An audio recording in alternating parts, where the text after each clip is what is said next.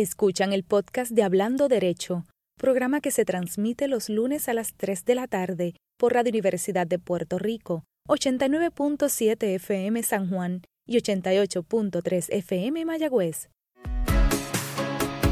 Aquí, Hablando Derecho, dialogando sobre ley, proceso y acceso.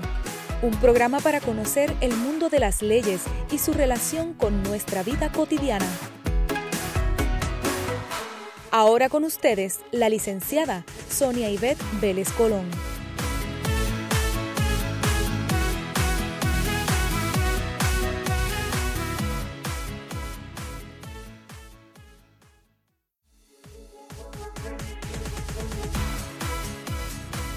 Muy buenas tardes amigos, bienvenidos a esta nueva edición de Hablando Derecho, donde estaremos dialogando sobre ley, proceso y acceso siempre recordándoles de la responsabilidad individual y social que todas y todos tenemos de cuidarnos ante el evento de salud que todavía atraviesa el mundo y Puerto Rico. No ha terminado. Los contagios en el día de hoy parecen aumentar, así que como hago todos los lunes, el llamado es a la máxima prudencia, a que nos cuidemos. Cuídate y cuídanos a todos. El programa de hoy va dirigido a estudiar un tema de la mayor complejidad, hay que reconocerlo, pero también de la mayor importancia. Y confío que logremos traducirlo en un conversatorio que va a ser ameno y muy, muy interesante. Lo hemos titulado A propósito del Tribunal Supremo Federal de los Estados Unidos. Vamos a explorar y discutir los lineamientos y contornos de esta tan importante institución y cómo la misma impacta la vida de nosotros los puertorriqueños y las puertorriqueñas. Eh, para este diálogo me acompañará un verdadero perito, un conocedor a profundidad de este tan importante tema. Va a estar con nosotros el licenciado Rafael Cox Alomar. Así que nadie se puede retirar. Les invito a que permanezcan con nosotros y a que llamen a sus amigos, a sus familiares, a sus conocidos para que vengan a escuchar lo que hoy vamos a decir y lo mucho que vamos a aprender. Por ahora, como siempre, vamos a comenzar haciendo embocadura con la sección que llamamos Derecho al Día. Y en esta semana, para hoy, quiero destacar un eh, programa medular que hay de acceso a la justicia y quiero compartir y darle detalles del mismo. La rama judicial ha anunciado que eh, reabre nuevamente lo que se conocen como los centros de orientación para representación legal por derecho propio de la rama judicial, mejor conocidos como los centros PROCE. Y vamos a dar detalle de qué trata este eh, servicio que ofrece la rama judicial. Es importante comenzar señalando que el Tribunal Supremo de Puerto Rico, desde el año 1988, en un caso cuyas partes eran Lidia Lizarriba versus Martínez Gelpi, reconoció que los ciudadanos tienen el derecho de acudir a los tribunales a representarse solos, es decir, sin la necesidad de llevar un abogado o una abogada. Pueden acudir y presentar sus planteamientos, su controversia ante la consideración del juez y la jueza. Igualmente, el tribunal estableció en qué circunstancias ello podría proceder y dispuso que puede ser en casos de naturaleza civil o en casos de naturaleza criminal. Pero también señaló que no es un derecho absoluto hay consideraciones que podrían correctamente requerir que el juez o la jueza negara a las partes o a un acusado la oportunidad de autorrepresentarse. Así que la determinación se hace caso a caso y va a depender de la complejidad, de la multiplicidad de partes o de controversias o de cuán preparado y cuánto dominio pueda tener la persona que va a autorrepresentarse del proceso judicial, que es un proceso técnico y regulado por una serie de códigos y de reglas y por supuesto por la ley. ¿Cuánto conocimiento tienen las ciudadanas y ciudadanos de la ley? Pero ciertamente el derecho a la autorrepresentación existe y está ahí. Como respuesta, debo decir, a este reconocimiento, el brazo administrativo de la rama judicial, que es la Oficina de Administración de los Tribunales, desarrolló un servicio para ofrecer orientación a los ciudadanos de manera que estos puedan conducirse adecuadamente en los procesos judiciales cuando optan por representarse por derecho propio. También tomó impulso este programa porque en Estados Unidos eh, los tribunales estatales y las instituciones que se dedican al desarrollo de programas innovadores en el derecho reconocieron la autorrepresentación como un mecanismo bien efectivo de acceso a la justicia y le dieron mucho respaldo a al mismo. Así que hoy en Puerto Rico se reanudan los servicios que ofrece la rama judicial y ustedes pueden requerir información ya sea por teléfono, por videoconferencia o de forma presencial.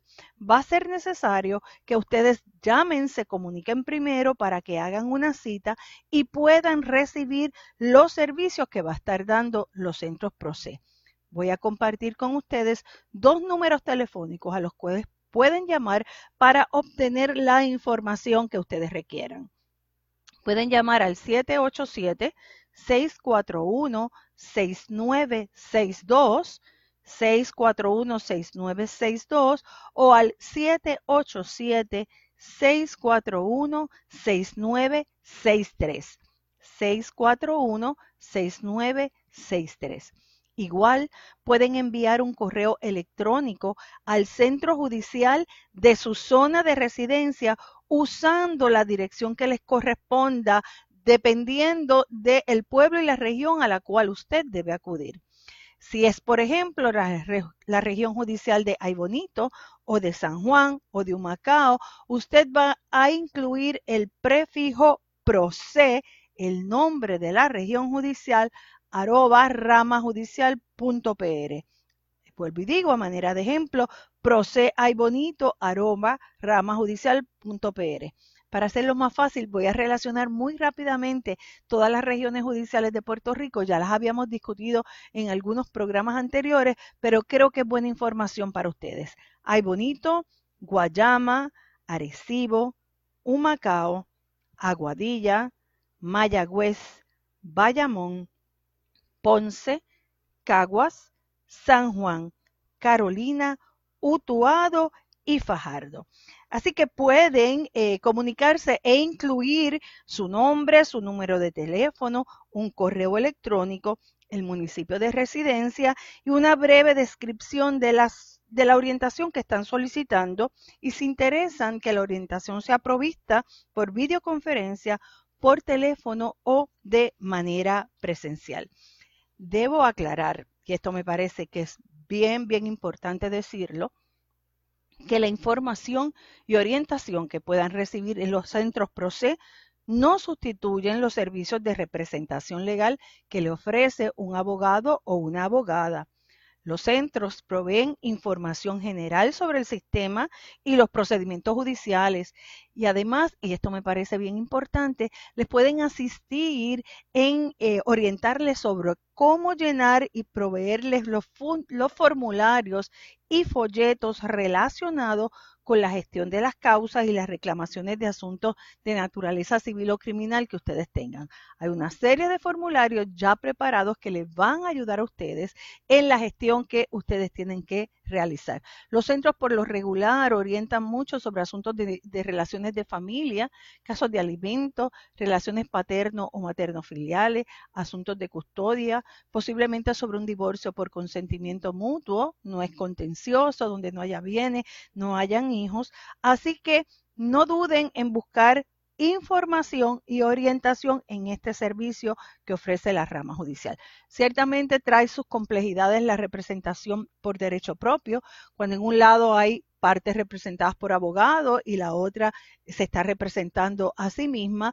Hay tecnicismos con los que hay que trabajar, pero para, ahí, para eso está el señor juez o la jueza que estará mirando y observando si es adecuado continuar el caso de esa manera o si va a requerir que la persona que inicialmente interesaba autorrepresentarse deba buscar la asistencia de un abogado o abogada. Pero sin lugar a dudas, Este ha sido un servicio que ha sido reconocido como uno de los de mayor acceso a la justicia y en este tiempo es bueno conocer de esa alternativa.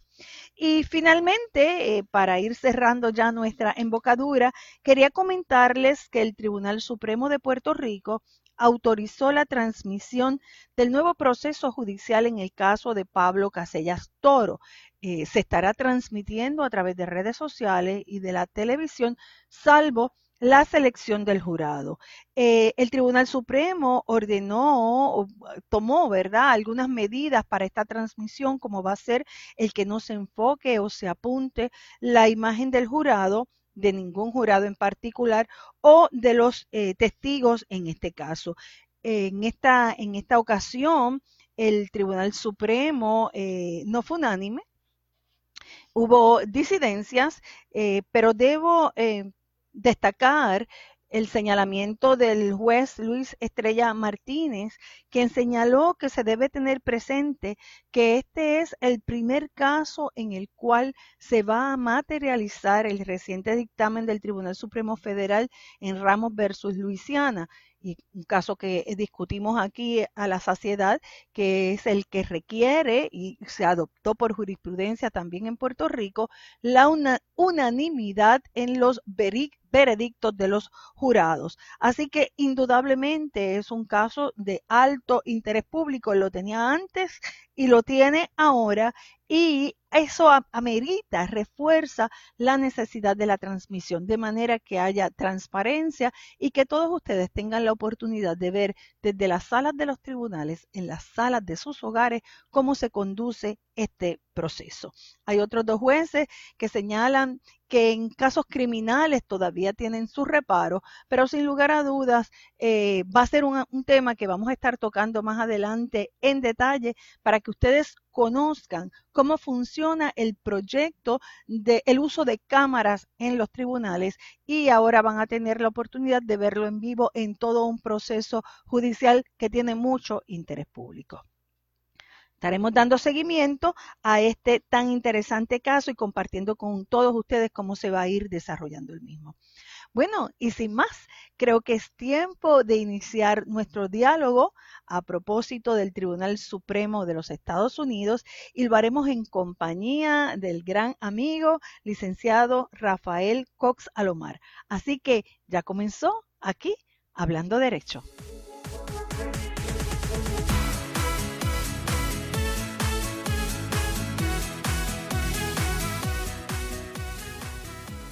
Ya está con nosotros nuestro invitado de la tarde de hoy, el doctor Rafael Cox Alomar, a quien le doy la más cordial bienvenida. Saludos, licenciado. Qué bueno tenerlo aquí con nosotros en Hablando Derecho. Para mí es un privilegio estar con la jueza Sonibel Vélez Colón y compartir con los radioescuchas en este espacio de tanta importancia, ¿verdad?, para el análisis de los temas que este pueblo necesita que se le explique. Qué bien. Eh, siempre me gusta compartir con nuestros radioescuchas algunos datos biográficos de nuestros invitados. Y aquí he conseguido algunos interesantísimos sobre usted. Así que yo voy a darlos y si tenemos que añadir algo más, lo vamos a recibir con mucho gusto. Eh, Rafael Coxalomar es sanjuanero. Nació en San Juan y estudió sus primeros grados en el Colegio Mater Salvatoris y la Escuela Superior en el Colegio San Ignacio de Loyola y obtuvo un bachillerato en artes, magna cum laude, con distinciones en todas las materias de la Universidad de Cornell. Ese mismo año, el Parlamento británico, por medio de la Embajada británica en Washington, le otorga la prestigiosa beca Marshall para proseguir estudios posgraduados en la Universidad de Oxford en Inglaterra, y allí obtuvo el doctorado en historia. Finalmente se recibe de abogado en la prestigiosa Escuela de Derecho de la Universidad de Harvard y se dedicó a la práctica privada del derecho en Washington hasta que regresó aquí a casa con nosotros cuando se incorpora a la práctica legal eh, aquí en Puerto Rico.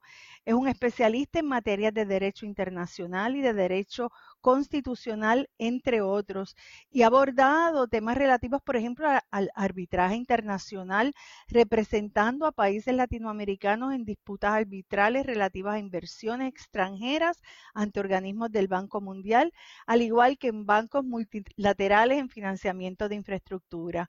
Es escritor publicado, tiene a su haber un libro, doctor, ya tenemos el, el segundo iba en camino. Tenemos dos y el tercero pues está en el está en camino. Muy bien, y además lo podemos leer con mucha frecuencia en los periódicos del país y en otros periódicos de circulación eh, internacional. Y tengo una nota aquí, le pregunto si eso es correcto. Eh, leí que es un buen bailarín, ¿eso es así?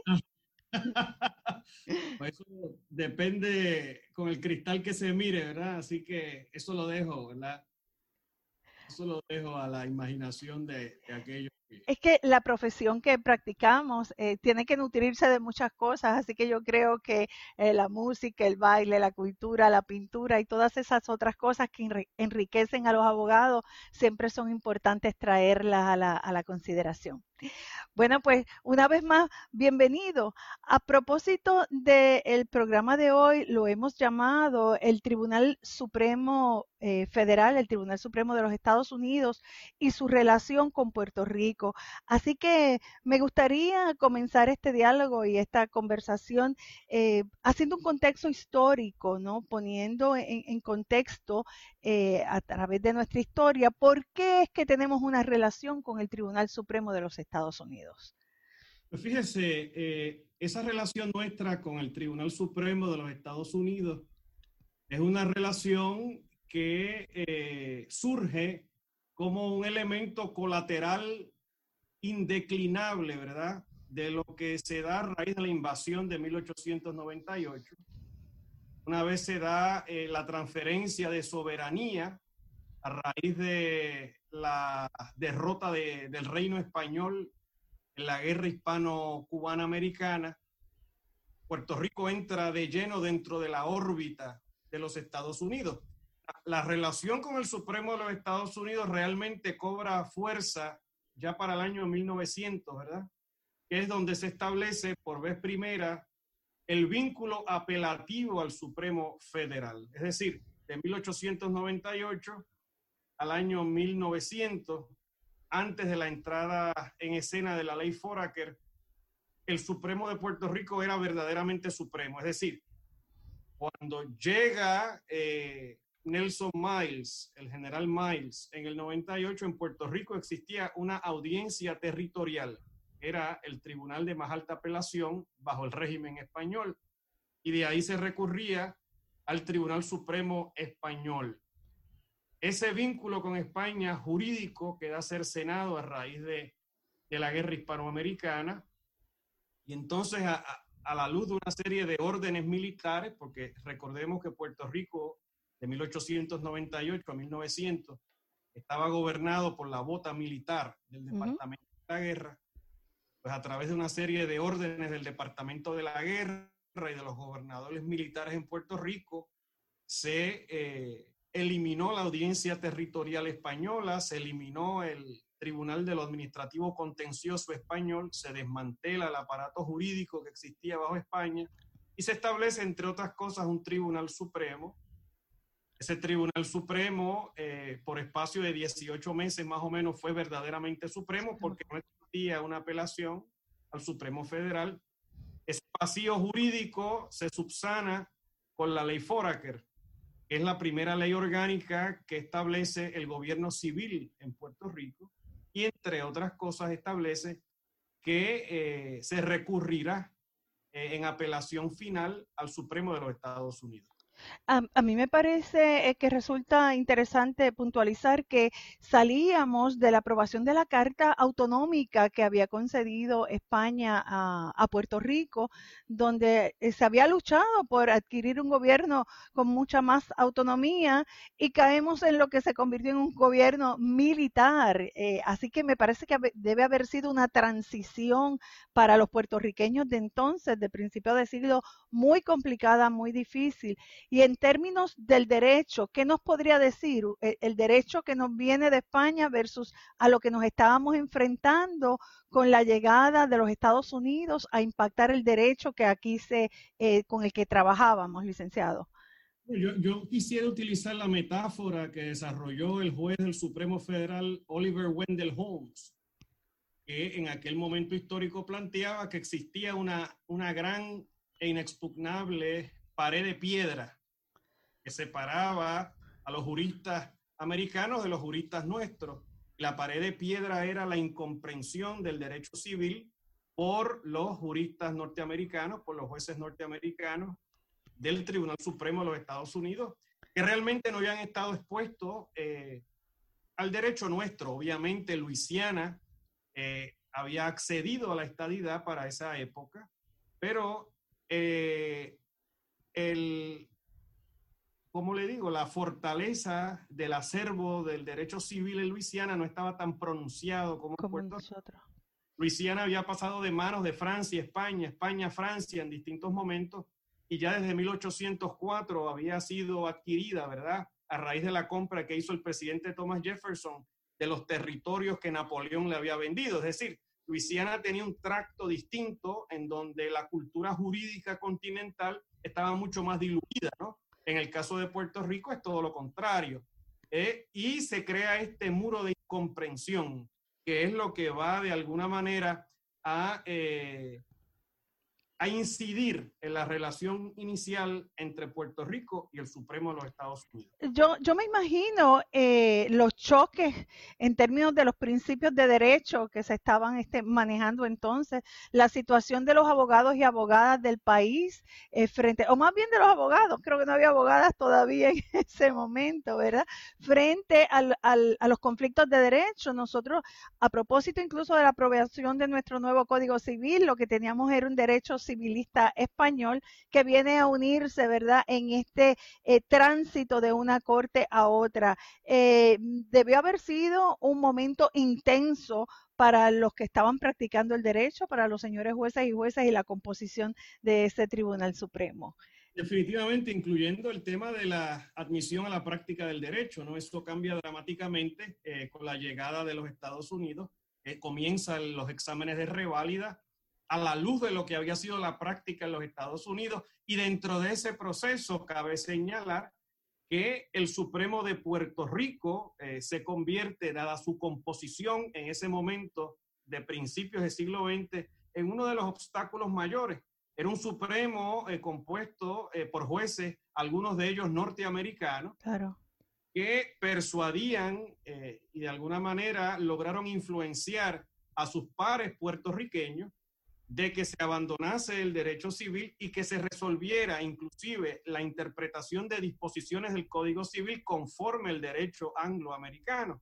Eso se da durante toda esa primera parte, ¿verdad?, del siglo XX bajo las presidencias de José Hernández, inclusive de Emilio del Toro Cueva. Son presidencias que van hasta los años de 1920. Y en ese sentido, el Supremo de Puerto Rico, a mi modo de ver las cosas, fue más retardatario inclusive el Supremo de los Estados Unidos. ¿Podría profundizar en ese, en ese término que usa? Este, me parece interesante el señalamiento que trae. Fíjese, en el caso de Puerto Rico, ¿verdad? A de Filipinas, eh, lo que se estableció a partir de 1915 y que duró hasta 1961 era que del Supremo de Puerto Rico se recurría al circuito de Boston el circuito de Boston al Supremo de Estados Unidos. Es decir, las decisiones nuestras del Supremo de acá eran revisables por una corte de apelaciones. Boston. Y esto eh, se da como consecuencia de una legislación que el Congreso pasa, ¿verdad? Con la firma de Woodrow Wilson en 1915. Y eso subsiste inclusive después de Lela, porque no es hasta 1961 durante el último mandato del gobernador Muñoz Marín que se logra eliminar eso y entonces vamos directo del Supremo de aquí al Supremo de allá. Pero en ese proceso, ¿verdad? Lo que, lo que se ve claro, ¿verdad? En, en el récord histórico y las decisiones de, de, los tribunales y de hecho en un artículo de revista jurídica valiosísimo del juez Breyer se publica en la revista de, la revista jurídica de la Universidad de Puerto Rico en 1986. Juez Breyer, actual juez asociado del Tribunal Supremo de los Estados Unidos, sí. Efectivamente, el juez Breyer, cuando era juez de apelaciones en el circuito de Boston, publica un artículo en el cual deja al descubierto cómo era que el circuito de Boston eh, resolvía en ocasiones con la anuencia del Supremo local eh, controversias que tenían que ver con el Código Civil aplicando principios anglosajones que luego era el Supremo Federal que tenía que revocar, dándole deferencia, ¿verdad?, a las interpretaciones eh, que se hacían aquí en Puerto Rico del alcance del derecho civil. Claro. Eh, estructura jurídica que habla Trías Monge sobrevive todavía hasta nuestros días. Sí, creía que iba a hacer esta pregunta un poco más al, al, final de la, del diálogo que estamos sosteniendo, pero no resisto este preguntarle. Sin embargo, a pesar de todos estos embates, el derecho que recibimos nosotros inicialmente eh, se ha mantenido. Hemos este con, con esta fusión del derecho anglosajón y el derecho eh, civilista, eh, hemos trabajado con ambos y hemos, y hemos mantenido los principios de derecho que llegaron aquí con el gobierno español. Bueno, eh, caramba, esa pregunta es una pregunta bien provocadora, ¿verdad? que nos convoca a distintos programas, ¿verdad? Es una pregunta amplia. a mí me parece que la supervivencia, ¿verdad? Y la evolución de un derecho puertorriqueño anclado en su tradición civilista, ¿verdad? Ese ha sido el proyecto intelectual de algunos jueces del Supremo, muy particularmente el juez presidente José Trías Monge, pero que no ha sido compartida, ¿verdad? Por una eh, amplia gama de aquellas personas que han ocupado posiciones en el Tribunal Supremo de Puerto Rico. Yo creo que esa ha sido una de las batallas, ¿no? Que se ha venido dando, que se ha dado, ¿no? Yo creo que en materia de derecho público es evidente eh, la invasión del derecho americano. Eh, yo creo que en materia de derecho constitucional, derecho administrativo, eh, todo lo que tiene que ver con el alcance de la Carta de Derechos y la forma en que se leen las disposiciones de, de derechos fundamentales en Puerto Rico, lo que hemos hecho es un calco del derecho federal y hemos hecho caso omiso al concepto de la factura más ancha, ¿verdad? que es uno de los principios fundamentales de nuestro derecho constitucional. Hemos sido sumamente tímidos, ¿no? Al articular eh, figuras jurídicas que rebasen el marco eminentemente de lo americano, ¿no? Y eso, esa batalla que se ha dado y que se sigue dando en Puerto Rico, eh, se da en función eh, del eterno debate del estatus político, ¿verdad? Y, de cuán cerca, cuán lejos deberíamos estar de los Estados Unidos. Yo creo que es una batalla que continúa y es una batalla que cae, evidentemente, sobre la falda del Tribunal Supremo de Puerto Rico actual. Y es una de las cosas que la historia, ¿verdad? En su momento aquilatará de la contribución, contribución que este Tribunal Supremo haga con respecto a la forja de una cultura jurídica eminentemente puertorriqueña. De seguro el cierre del, programa nos vamos a dar cuenta que van a quedar tantos asuntos sobre la mesa que sería interesante retomar y este sin duda es un tema que nos puede dar para varios programas, eh, no me cabe la menor duda. Pero regresando un poco al marco histórico que, llevábamos, eh, salíamos de la ley Foraker, de la ley Jones y me parece que sería interesante compartir con nuestros radioescuchas un tema que es, a mi juicio, complejo y saber si está vigente o no está vigente. Y me refiero a la situación de los casos insulares, los casos que se resolvieron a principios del siglo pasado y que marcaban la relación entre Puerto Rico y los Estados Unidos.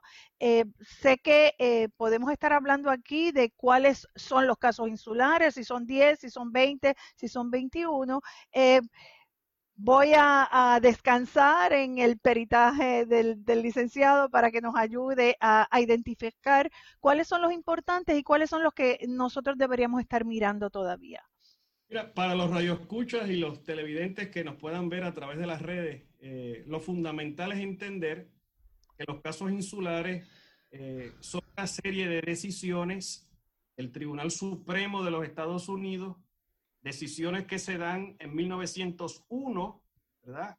Y de ahí en adelante hasta 1920 son una serie de decisiones en las cuales el Tribunal Supremo de los Estados Unidos por primera vez se está planteando cuál es la ubicación de Puerto Rico dentro del marco constitucional de los Estados Unidos.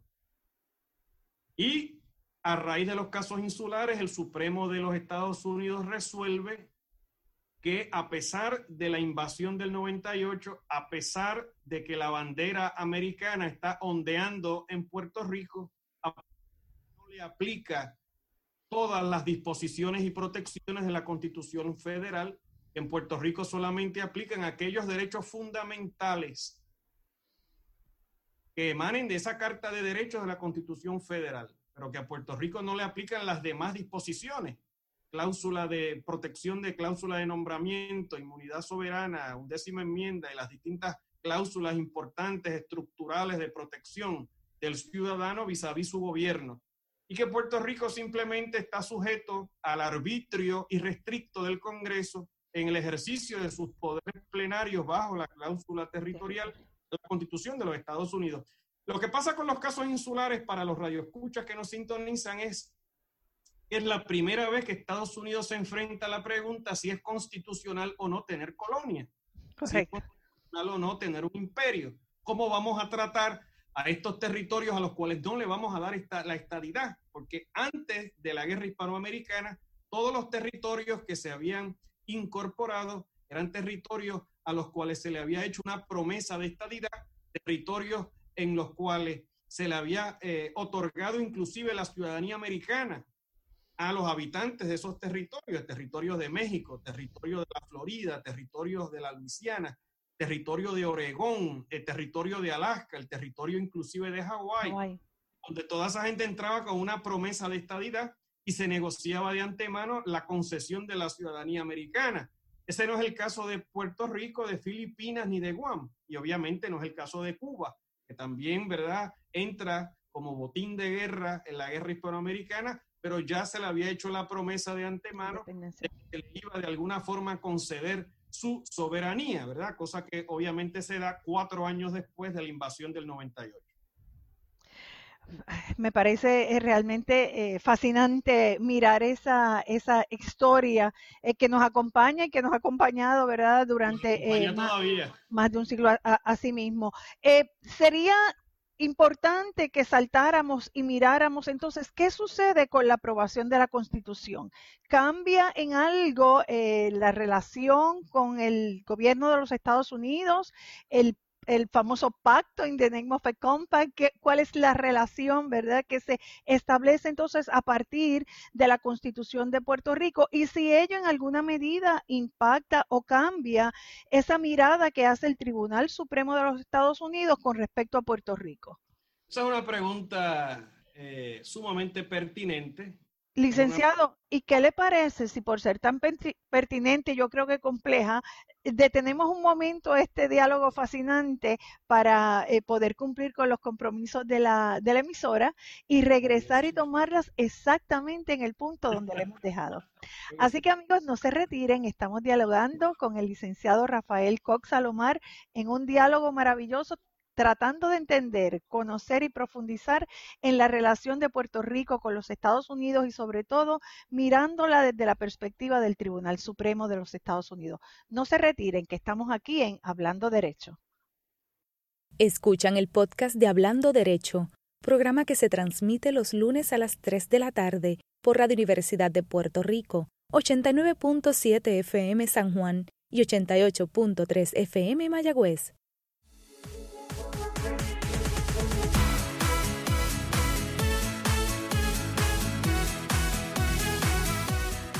Ya estamos de regreso nuevamente para retomar el diálogo con nuestro invitado especial, perito en Derecho Constitucional y que nos está ilustrando grandemente sobre lo que ha sido la historia de Puerto Rico y la relación de Puerto Rico con los Estados Unidos.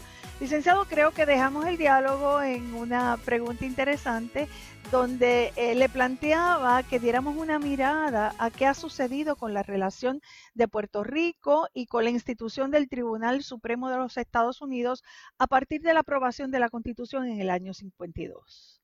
Pues fíjate, eh, yo creo que quizás la manera más efectiva de poder eh, resumir qué fue lo que pasó en el 52 con respecto a la relación estructural entre nosotros y los Estados Unidos es acudir a una cita del propio Antonio Fernández CERN, que era comisionado residente de Puerto Rico en aquel momento, que presidió la convención constituyente del 51 o 52, y es que en las vistas que se celebraron en el Senado federal para la aprobación de la ley 600, tanto Fernández y Cern como Muñoz Marín fueron sumamente claros.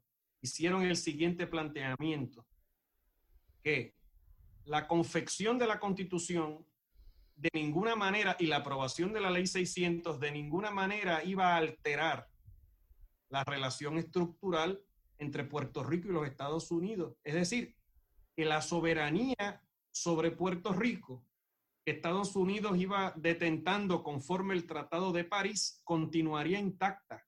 Es decir, el cambio del 52 de ninguna forma alteró el hecho eh, irrefutable de que la soberanía sobre Puerto Rico que detentan los Estados Unidos se mantuvo intacta, o sea, no hubo ningún cambio. Es decir, el Tratado de París continuó intacto. Lo que sucede en el 52 es que se nos delegan unos poderes a nosotros para confeccionar una constitución dentro de un marco específico. El Congreso pasa una ley y básicamente autoriza al pueblo de Puerto Rico a eh, confeccionar una constitución, pero esa constitución tenía que tener unas características. Esas características fueron delimitadas por el Congreso. Tenía que tener una carta de derechos tenía que tener una garantía de forma republicana de gobierno y tenía que ser evidentemente consistente con la constitución de los Estados Unidos. Y el Congreso además se reservó el poder de hacer correcciones y enmiendas a la constitución que el pueblo de Puerto Rico aprobara. Así que eh, cuando en febrero de 1952 la Convención Constituyente le remite al Congreso el borrador de constitución, el Congreso hizo una serie de cambios, entre ellos algunos unilaterales. Eliminan la sección 20 de la Carta de una sección que eh, reflejaba eh, lo más acendrado del pensamiento liberal de la posguerra eh, que eh, era uno de los aspectos eh, más ricos, ¿verdad? De la contribución de Jaime Benítez y aquella generación que fueron los que dirigieron el esfuerzo de la confección de nuestra Carta de Derecho. No solamente eliminan la sección 20 en el Congreso por entender que tenía ribetes socialistas, ¿verdad? En aquel momento del macartismo, todo aquello, sino que también se le exige a Puerto Rico que tenía que añadir una disposición adicional al artículo séptimo de la Constitución, estableciendo que en adelante cualquier enmienda que el pueblo de Puerto Rico hiciera de esa Constitución tenían que ser enmiendas que fueran consistentes con la Constitución americana, con el Estatuto de Relaciones Federales y con la Ley 600. Eh, que de alguna forma eso cierra el paso al radio de acción que podríamos tener para nosotros poder evolucionar nuestro propio estatus político de cara al futuro. Y se le exige además a la Convención Constituyente que haga dos enmiendas adicionales, una a la sección 5 de la Carta de Derechos, en donde se establezca que la educación primaria eh, también podría ser eh, eh, dada, ¿verdad?, en escuelas privadas sectarias. y entonces se le obliga a la Convención Constituyente a hacer estos cambios y de lo contrario no iba a haber constitución, ¿no? Así que obviamente eh, el ejercicio de autodeterminación que se da en el 52 pues viene con sus patologías, ¿no? Viene con sus luces, pero viene con sus, sombras. Eh, nada, para que no perdamos en el tracto, es interesantísimo porque salíamos, como dije al principio, de la carta autonómica que habíamos alcanzado con el gobierno español a un gobierno militar convertido eh, eh, dos años después en un gobierno civil. Estamos relacionando o mirando la relación de Puerto Rico con el eh, Tribunal Supremo de los Estados Unidos hasta llegar a este diseño tan extraordinario que usted nos ha explicado sobre la Constitución de Puerto Rico. Me parece que es importante también señalar que en estos momentos al menos ya teníamos un gobernador puertorriqueño, ya, ya habíamos tenido la oportunidad de vivir el nombramiento de un gobernador puertorriqueño por el presidente de los Estados Unidos y la elección de un gobernador puertorriqueño. Esto es lo correcto en términos históricos, licenciado. efectivamente, ¿no? El nombramiento de Jesús Tepiñero en el 46, eh, la firma por el presidente Truman de la ley de gobernador electivo en el 47 y la elección de eh, Muñoz Marín como gobernador en el 48. Déjeme decirle que todo eso está entredicho, ¿verdad? A la luz de lo que ha resuelto más recientemente el Supremo de los Estados Unidos, lo que ha hecho el Procurador General de los Estados Unidos ante el Supremo de los Estados Unidos, eh, en donde lo que estamos viendo es que el Supremo actualmente eh, se ha quitado, ¿verdad?, los guantes de seda eh, que utilizaba eh, en los años 60, 70, 80, 90, y ahora tenemos un Tribunal Supremo quizás más honesto, que ha puesto las cartas sobre la mesa y que con sus determinaciones con respecto al amplio alcance de la cláusula territorial pone de manifiesto que si el Congreso quisiera, eh, pues entonces aquí podrían echar para atrás toda la legislación de gobernador electivo y volver de nuevo a los nombramientos de gobernadores. Ya tenemos una Junta que tiene control absoluto de la cosa administrativa, política de Puerto Rico, ¿verdad? voy, voy a retomar ese, ese interesantísimo punto que ha traído, pero quisiera dar un paso hacia atrás. Década, como usted ha señalado, del 60, 70, 80, hubo pronunciamiento del Tribunal Supremo de los Estados Unidos con respecto todavía a la situación y la relación política que había entre Puerto Rico y los Estados Unidos. Hay algunos casos que me gustaría eh, que miráramos un perfil muy brevemente, el caso de Flores Otero, el caso de Harris, el caso de Rodríguez, que todavía hacían expresiones sobre la relación de Puerto Rico y Estados Unidos. Pues fíjese, eh, durante ese periodo, ¿verdad? Esos casos que usted alude, Flores Otero, eh, Rodríguez, ¿verdad? Partido Popular, eh, Harris contra Rosario. Ese, ese tracto de casos yo creo que creó la falsa impresión de que de alguna forma nosotros en efecto habíamos accedido a una nueva dimensión del federalismo americano. Y en esa serie de casos lo que el Supremo está haciendo es dejando claro que tanto el derecho fundamental del debido proceso, el derecho fundamental de la igual protección de las leyes, que esos derechos fundamentales son de aplicabilidad a Puerto Rico. Y eso no era un secreto, porque eso ya se había resuelto en los casos insulares. Lo que pasa es que el Supremo en este periodo eh, acompaña estas determinaciones de unas expresiones eh, que podríamos llamar dicta, ¿verdad? Son expresiones que no constituyen, ¿verdad?, eh, la sentencia, la decisión del caso, sino que adornan, ¿verdad?, el texto de lo que se escribe. Y entonces en algunas ocasiones el juez Brennan y otros pues adornaban sus decisiones haciendo planteamientos tales como Puerto Rico es igual de soberano que los estados con respecto a aquellos asuntos locales que no estén explícitamente regulados por la Constitución Federal. Se fue creando entonces toda una mitología de que nosotros efectivamente habíamos accedido a esa nueva dimensión del federalismo. Pero nos hemos dado cuenta a raíz de Sánchez Valle, a raíz de Franklin Trost, a raíz de Aurelio, que la realidad sigue siendo la misma y que estructuralmente seguimos en el mismo lugar que estamos desde la invasión del 98 de que la soberanía sobre nosotros recae en el Congreso conforme el mandato legal que surge del Tratado de París y que sigue siendo todo igual, que no ha cambiado absolutamente nada, que la única diferencia es que ahora el Supremo eh, va más al grano eh, y no adorna sus decisiones con el lenguaje poético, que van directamente al hígado. Pues entonces eh, lleguemos concretamente al planteamiento que había hecho anteriormente y que estamos retomando. Ese eh, interés del Supremo, eh, resurgimiento del interés del Tribunal Supremo eh, por Puerto Rico a la luz de los casos que ya he mencionado, Sánchez Valle, Franklin Trost, el caso de Aurelio, que me gustaría que explicáramos brevemente para que nuestra audiencia no se perdiera. Y un asunto que me gustaría mirar, porque me parece que sería muy educativo, es esta composición del Tribunal Supremo actual. ¿Quiénes son sus miembros? Si es eso influye de alguna manera en la toma de las determinaciones de este tribunal y esa mirada que hacen a Puerto Rico. ¿Qué le parece, licenciado? Esas son unas preguntas que ameritan mucha ponderación. Eh, déjeme decirle, La composición actual del Supremo eh, es una composición eh, que ha llevado a, decisiones apretadas en los últimos días. Hemos visto, ¿verdad?, con respecto al aborto, con respecto eh, a los inmigrantes, con respecto al poder del presidente para poder atender el tema migratorio, ¿verdad? El, el Supremo en este momento se vacila entre una mayoría 5-4, ¿verdad? En, asuntos de libertades civiles.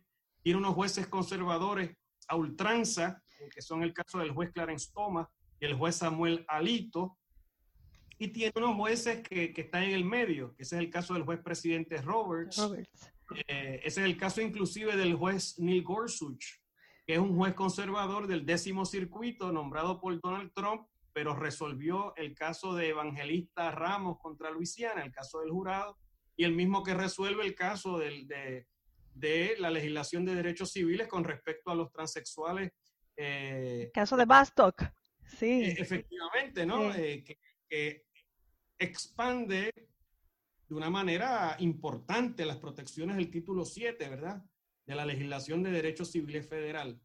Así que es un tribunal eh, heterogéneo, ideológicamente hablando, un tribunal complejo. Eh, allí hay una puertorriqueña, Sonia Sotomayor, eh, que abre, ¿verdad?, toda una serie de cuestionamientos muy pertinentes en su opinión de conformidad en el caso de Aurelio.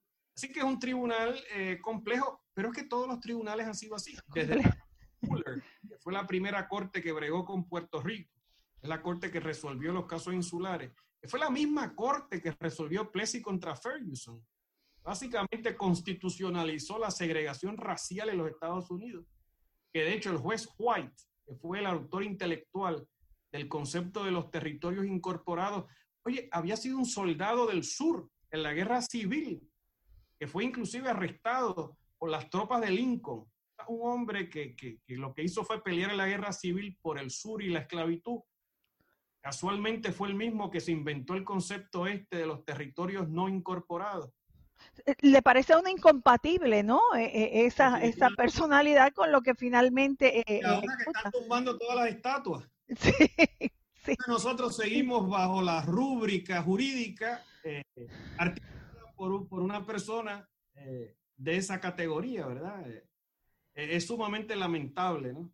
Y a pesar de que el Supremo Federal lo niegue, yo estuve allí en la vista de argumentación del caso Aurelio en octubre del año pasado. Pues nos tiene que contar, nos tiene que contar.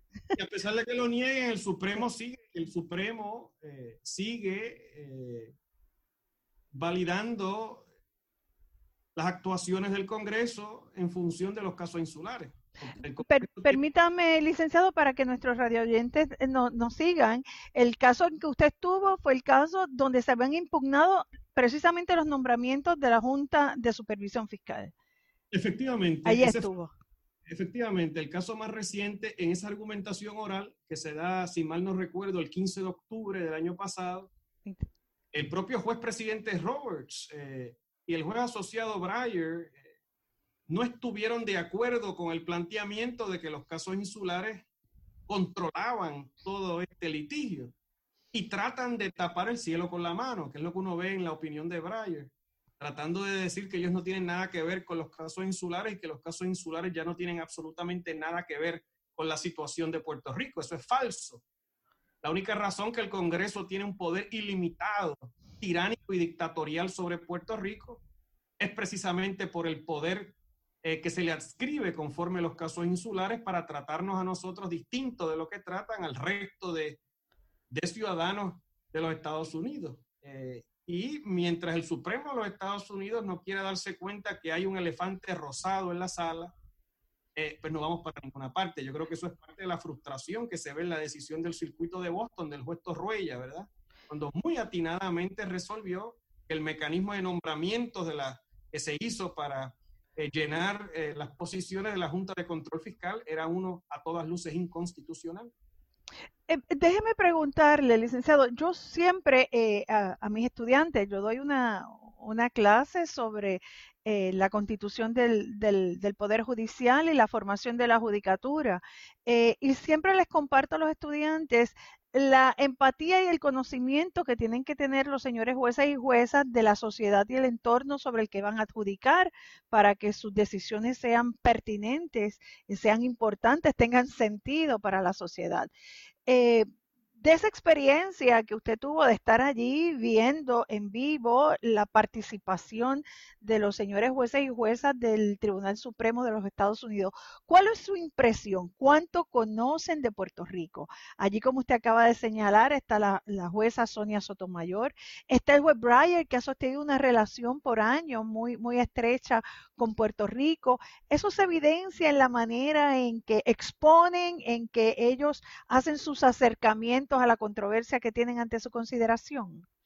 Esto es una pregunta bien difícil de contestar, ¿verdad? Eh, yo me atrevo a decir que hay un gran desconocimiento sobre nosotros en el Supremo Federal, en el Congreso de los Estados Unidos y obviamente en la Casa Blanca, ¿verdad? Eh, los jueces del Supremo tienen law clerks, tienen oficiales jurídicos, eh, son los que básicamente ayudan en la preparación de los jueces. Eh, y esos, esos oficiales rotan eh, todos los años. Eso me imagino que tiene algún tipo de, incidencia. ¿no? Pryor obviamente conoce sobre Puerto Rico, pero eh, lamentablemente el manejo en esta ocasión fue lamentable. Él, él, se sentía incómodo, me parece a mí, escribiendo esta opinión, en la cual resuelve que la cláusula de nombramientos aplica, pero no aplica, ¿verdad? Sí aplica, pero no aplica, porque después de todo, si el Congreso entiende que, la, que la, el rol de los miembros de la Junta es un rol eminentemente territorial, pues entonces poco importa que aplique la cláusula. Eh, si el rol es territorial, pues entonces pueden ser nombrados como el Congreso le da la gana. Eh, ese tipo de, de, decisión, eh, yo creo que fue lamentable realmente, pero también es un, lo que llaman los es un reality check. Check. Eh, para que la gente se dé cuenta de dónde que estamos parados en Washington y el poco respeto que se le tiene a Puerto Rico, lamentablemente, en los círculos de poder en Washington. Wow. Eh, licenciado, aunque no lo crea, aunque no lo crea, el tiempo siempre nos traiciona y una conversación tan intensa como esta, eh, uno la podría continuar, eh, no sé, quizás inacabable. Pero me gustaría entonces recoger su expresión o su impresión, debo decir, final con respecto a cómo nos encontramos. Ha, hecho una manifestación muy, muy fuerte, eh, acaba de, hacerla eh, y la recojo de verdad con la importancia que tiene. Eh, ¿qué, qué futuro tenemos? ¿Cómo usted ve el futuro y qué acercamiento, qué cosas, a qué cosas debemos estar pendientes nosotros los puertorriqueños y puertorriqueñas de cara al futuro nuestro, aquí casi comenzando eh, este siglo XXI, con respecto a la relación con Estados Unidos y a cómo nos mira su Congreso y en particular su Tribunal Supremo. Pues fíjese, jueza, yo quisiera dejar claro para los radioescuchas que sintonizan este espacio, para los jóvenes universitarios, están tan comprometidos con la forja de una civilización puertorriqueña descolonizada, justa y transparente. Yo quisiera decirle a esos jóvenes universitarios que el futuro del país ya sabemos que no lo va a resolver ni el Supremo Federal ni ningún otro tribunal. El Supremo Federal no va a resolver el tema de Puerto Rico. La única razón por la cual el Supremo ha accedido ver estos casos más recientes de Sánchez Valle para acá tiene que ver con el tema de que Puerto Rico ha sido la quiebra más grande en la historia del mercado de bonos municipales. Estamos hablando de un mercado de 4.3 trillones de dólares del que depende el financiamiento de obra pública de miles y miles de ciudades americanas. Y ante esa realidad y ante lo novel de promesas, un estatuto que no tiene parangón, que no tiene ejemplo, ni siquiera se le aplicó al Distrito de Columbia en los años 90 cuando se fue a negociar con sus acreedores. Esa es la razón.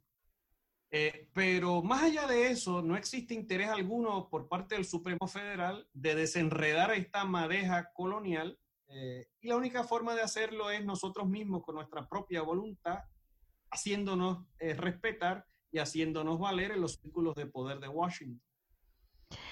Licenciado, definitivamente esto es una conversación inconclusa. Eh, hay que darle eh, seguimiento, sobre todo porque agradezco su claridad en la expresión de sus ideas y sus pensamientos y sencillamente es un punto de partida, un punto de partida sobre el que me encantaría que pudiéramos profundizar en un futuro. Así que le agradezco enormemente que haya compartido conmigo, pero sobre todo con nuestros radioescuchas, con los estudiantes, con la juventud que sé que nos sigue, estas ideas y este manejo histórico tan extraordinario y le extiendo una invitación para que comparta con nosotros las veces que quiera.